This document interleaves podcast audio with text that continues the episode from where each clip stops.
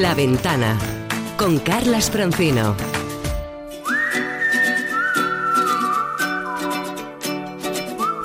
El mejor de los viajes siempre es el próximo. Hey there, let's get away. We sure need a lazy summer day. La ventana de los viajes con Paco Nadal.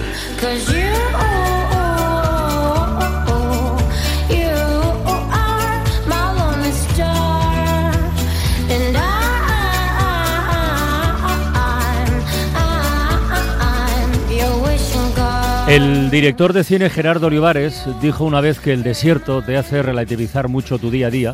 Lo comentó cuando estaba rodando En pleno desierto Cuatro Latas, una película, una road movie protagonizada por Jean Reno, igual la han visto. Y según el experto en contaminación lumínica Fabio Falchi, el mejor cielo está en el desierto de Australia, en el de Chile y en el de Namibia, en el que ayer mismo estaba Paco Nadal, que se nos ha exiliado temporalmente a ese país. Paco, buenas tardes, hola. Hola, ¿qué tal? Muy buenas tardes. Aquí sigo por Namibia, sí, señor. Oye, ¿cómo es el desierto más antiguo del mundo, el desierto de, de Namib? ¿Cuál es su singularidad?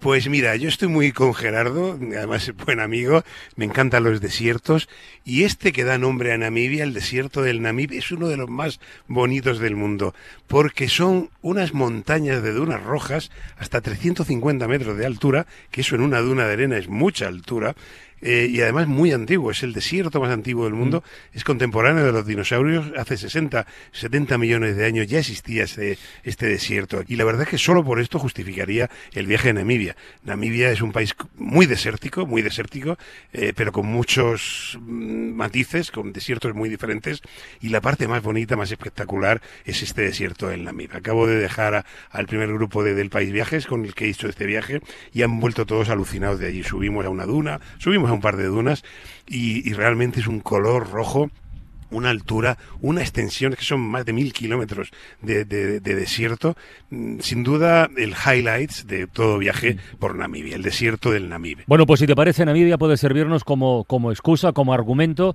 para hablar de un destino muy concreto, de un sector que además está en auge, en auge que es el turismo de desiertos. Vamos con el primero.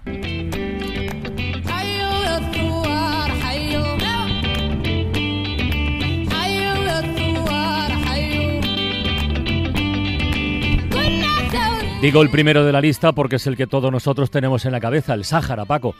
Sí, la verdad es que cuando dices desierto te viene enseguida la palabra Sáhara. Para mí fue un territorio de aventuras en mi juventud. Viajé mucho por allí, incluso una vez lo crucé con un todoterreno en uno de los viajes más locos que he hecho hacia Tombuctú y el río Níger, pero sería muy largo de contar aquí. Pero es verdad que ahora Argelia, que es donde está el gran desierto, pues quizá no es el sitio más recomendable y por desgracia esa, esa belleza del Sáhara hoy en día está un poco chunga para viajar por ahí por motivos eh, de sobra conocidos. Pero sí tenemos muy cerquita la antesala del Sáhara, ya lo es, que está en Marruecos, son las dunas de Merzuga, en realidad se llama Erchevi, pero el pueblo más cercano es Merzuga, es al sur del Atlas, al sur de Marruecos, es un destino muy asequible, muy fácil de llegar desde España, incluso en tu propio coche, solo hay que llegar a Fez, cruzar el, el Atlas y llegar a Merzuga, y allí tienes el primer gran Erg. Los Erg son los mares de, de dunas de arena, frente al Reg, que es el desierto de piedra, el desierto de la Jamala, ¿no? Pues esa zona sur de Marruecos es recomendable por mil razones, no solamente por esta duna de arena de Merzuga, sino en fin por todas las casbas, es el verdad es la antesala de este gran Sáhara, que es lo que todos identificamos con la palabra desierto. Bueno, el Sáhara es el primero en la lista, ya lo he dicho, por nuestra proximidad, porque es lo primero que tenemos como referencia, pero hay otros desiertos con características muy particulares. Por ejemplo, desiertos de altura como el de Atacama, en Chile. Cuéntanos. Pues sí, es que hay- también hay desiertos de altura, altiplanicies, en el Himalaya, en los Andes, pero de estos quizás el más famoso y también el más espectacular sea el de Atacama en, Chile. Vamos, para mí, sin duda el, el favorito. Chile es un país tan alargado que tiene una zona que se llama, una región que se llama el norte chico, y luego otra región por encima que es el norte grande, lo más alejado, ¿no? Bueno, pues allí hay un desierto de piedra, sal y nieve, donde las montañas son conos perfectos, humeantes, son volcanes, y con topónimos tan bellos como el Valle de la Luna o la Quebrada del Diablo, y por la noche se encienden tantas luces en el cielo, tantas estrellas, que parece que estiran la mano y podrías cogerla, ¿no? Es Atacama, un sitio también eh, visita inexcusable si vas a Chile. Quien quiere ir allí tiene que ir a San Pedro de Atacama, es el pueblecito central, un pueblo de adobe muy turístico pero muy bonito, y desde allí contratar excursiones, pues no sé, a los géiseres del Tatío, por ejemplo, al Salar de Atacama, que es otro un sitio lunar, uno de estas grandes llanuras como el de Uyuni en, Bolivia, o el más cercano el Valle de la Luna, que realmente parece la luna, si es que la luna es blanca, como la vemos en los atlas, porque eh, la sal que viene, las pocas veces que llueve, disuelve la sal de las montañas y cuando hace calor se evapora y queda una costra blanca en todo ese valle, que la verdad es que es una preciosidad. Atacama es otro de los desiertos fijos a poner en esta lista de los grandes espacios vacíos del mundo. Y otro tipo de desierto, otro diferente, desiertos de piedra, como por ejemplo el del Sinaí, en Egipto. Pues mira, también hay desiertos de piedra, siempre pensamos desierto, dunas de arena, no. Los hay de piedra y muy bonitos, muy bonitos. Uno de ellos es el del Sinaí. Ahora, por desgracia, también es una zona un poco recomendable. Puedes ir a Hurgada o a, o a mm, el Sheikh en la costa, que siguen funcionando. Te puedes acercar al monasterio de Santa Catalina, que es un sitio mm, al pie del monte Sinaí lleno de historia que merece la pena. Pero hoy en día recorrer el, el, desierto del Sinaí, como hemos podido hacer hace años en un coche tú por tu cuenta, no sería lo más recomendable. Pero es un desierto de piedra también bellísimo.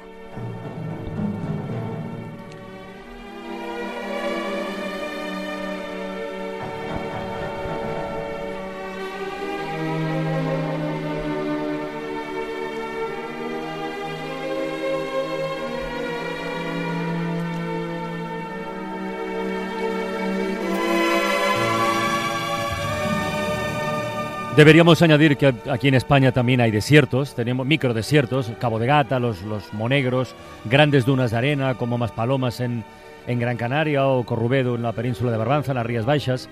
Luego hay, hay, desiertos eh, blancos, como el de Groenlandia en Dinamarca, pero esta música que está sonando, que es la banda sonora de Lawrence Arabia, nos sitúa en el territorio desértico seguramente más hermoso del mundo, tú me lo confirmarás o me lo desmentirás, Paco, que es el desierto de Wadi Rum, en Jordania. Te lo confirmo ciento por ciento y sé que tú además lo conoces. Sí, señor. Eh, si, si tenemos que hablar de un desierto de piedra hermoso, bello, espectacular, diferente, es el Wadi Rum. Y este la suerte es que sí es asequible, se puede ir, es muy fácil, está en Jordania, lo incluye en cualquier ruta que hagas por Jordania, además de Petra bueno, y era el desierto de Lawrence de Arabia. Yo reconozco que me leí los mil, mil páginas de Los siete pilares de la sabiduría, que es un mm. tochazo bastante infumable, solo por captar qué contaba Lawrence de Arabia, Thomas Lawrence, de aquel desierto que a él mismo le fascinó mientras hacía la guerra contra los turcos, ¿no? Pero bueno, escribió palabras bellísimas, poéticas, sobre este desierto que él decía que parecía que estaban rematados de cúpulas de irresistible acabado arquitectónico bizantino. Y es que esas areniscas talladas eh, que estuvieron un día en el fondo del mar y ahora están talladas por, el, por la erosión eh, son mágicas. Yo siempre que alguien dice de ir al Wadi Rum le recomiendo que no se limite a la excursión típica de que te llevan a ver atardecer mm. en un todoterreno y vuelves al hotel y te quedes a dormir en algún alguno de los campamentos del desierto, ahora hay muchísimos, ha proliferado mucho, sobre todo después de la película Marte, y pasar al menos una noche en el desierto del Rum. Una experiencia inolvidable. Pues mira, precisamente en el capítulo de preguntas, de consultas de los oyentes viajeros,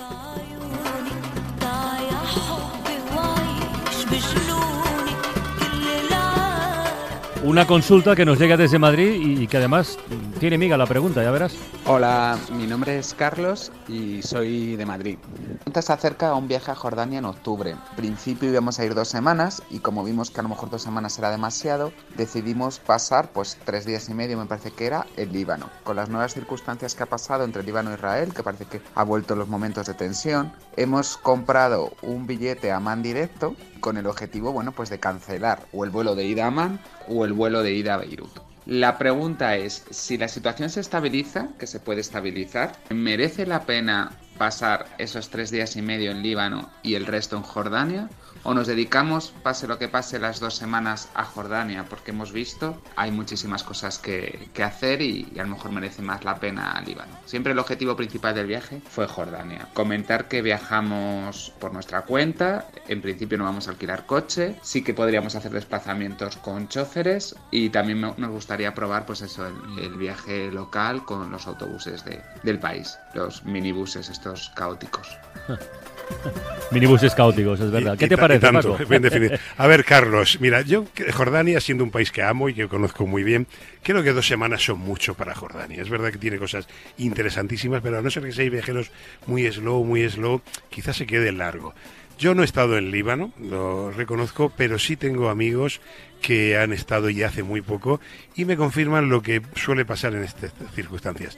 Una cosa es lo que sale en los medios de comunicación y el alarmismo, que son las noticias, mm, pues seleccionadas y, y aisladas de la realidad, y otro la realidad del país. Todo el mundo me habla de que Líbano es un país mucho más seguro y más estable de lo que puede trascender de los telediarios, que Beirut es una capital que hay que conocer y que es un país multicultural, multirracial y multireligioso que merece mucho la pena. Yo desde luego no dejaría de ir al Líbano, a no ser que, bueno, que estallara una guerra abierta allí que no se espera, ¿no? Obviamente no vais a ir a la frontera con Siria, no vais a ir a zonas más problemáticas, pero mis referencias, y son muy recientes, de amigos viajeros que han estado hace muy poquito, cu- todos los destinos turísticos de, de, de- de Líbano, Beirut, Tiro, etcétera, son completamente seguros y yo creo que va, os va a merecer la pena. Quizás dos semanas en Jordania se os hagan un poquito largas.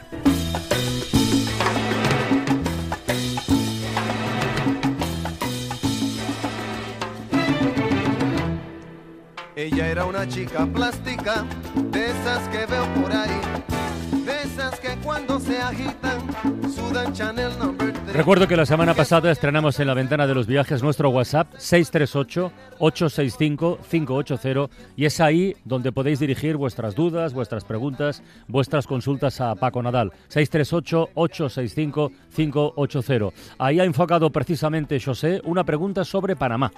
Hola Paco y a todos los amigos de la ventana. Soy José, os hablo desde A Coruña y en enero me voy tres semanas a Panamá. Y bueno, la idea es conocer lo máximo posible. Voy solo, con una mochila y a la aventura.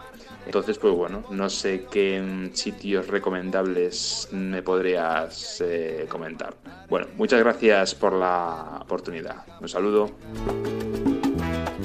Tú dirás, Paco.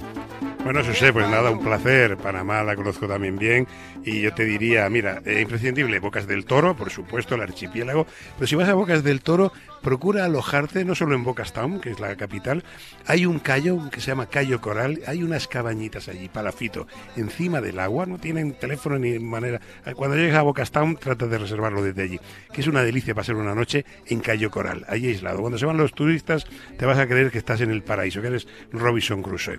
Tienes que ir también, sin duda, a Boquete, cruzar la cordillera, ir a Boquete, en- ya en el Pacífico, un curioso pueblo de montaña muy interesante, con muchas actividades de turismo allí, haciendas cafeteras, eh, actividades de naturaleza. Y si vas a Boquete, tienes que ir al restaurante de Charlie Collins, que sería el, el chef, más conocido, el, chicote de, de- Panamá. Vamos, televisivo, sale en la, en la televisión, tiene programas, tiene un, restaurante allí muy interesante y hace recupera la cocina tradicional de los indígenas panameños. Charlie Collins en Boquete.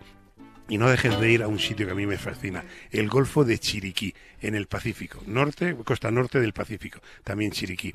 Obviamente las, eh, los indígenas Cuna también, las, y la, la zona de, de los indo, de Cuna Ayala, el archipiélago de San Blas, es otro clásico.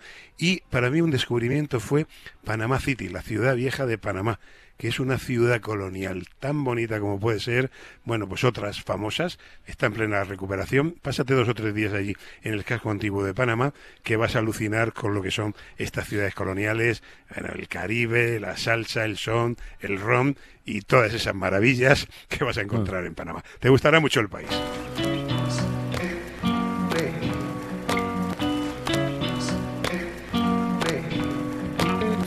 I was never really into music till I was about nine years old. But now I can't control myself from grooving. It is time for me to show.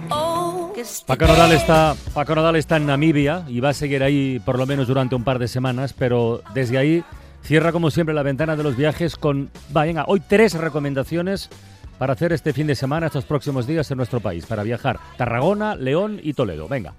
Pues sí, muchas excusas viajeras para este fin de semana y una de ellas en tu tierra, en Tarragona, porque mañana domingo empiezan las fiestas de Santa Tecla, muchas música, mucho fuego, muchas tradiciones populares y sobre todo en torno al sequito popular, que es una cabalgata de, de cabezudos y figurantes. ¿no?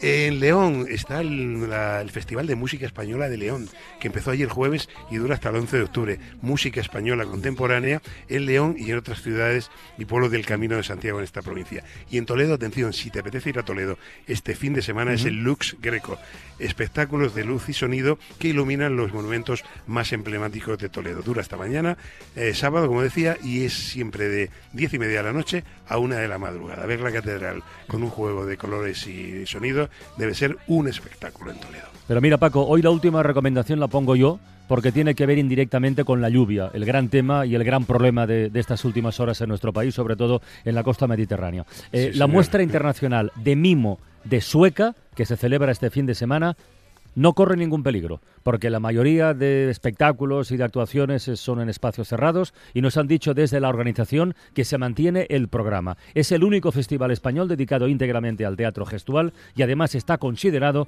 como uno de los tres más importantes de Europa. Yo creo que está muy bien que cerremos hoy así la ventana de los viajes. Paco, cuídate, mi amigo, y hasta la próxima semana. Muy bien, pues por aquí sigo y hasta el viernes que viene. Chao, adiós. Y a ustedes hasta el lunes. Feliz fin de semana. Adiós.